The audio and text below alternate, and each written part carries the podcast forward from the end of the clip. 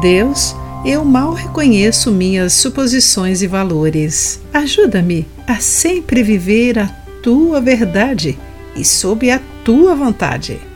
Olá, querido amigo do Pão Diário, muito bem-vindo à nossa mensagem de esperança e encorajamento do dia. Hoje vou ler o texto de Win Collier com o título Pensando Diferente.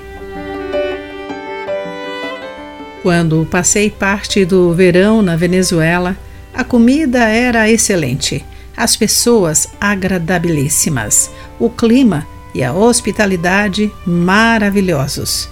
No início, no entanto, reconheci que as minhas opiniões sobre a gestão do tempo eram muito diferentes da deles.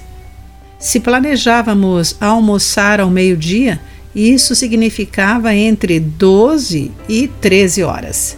Os prazos das reuniões ou viagens também eram aproximados.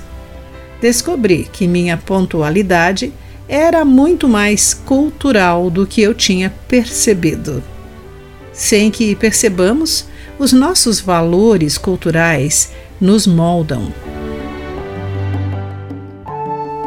Paulo chama essa força cultural de mundo, conforme Romanos capítulo 12, versículo 2.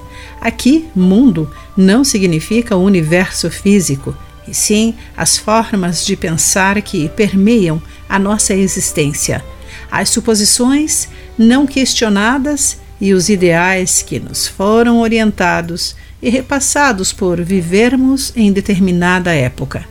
Paulo nos ensina a ser vigilantes para não imitarmos o comportamento e os costumes deste mundo.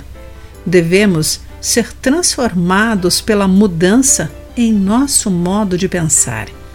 Em vez de assumirmos passivamente as formas de pensar e crer que nos circundam, somos chamados a buscar conscientemente o modo de pensar de Deus e aprender a entender a sua boa, agradável e perfeita vontade.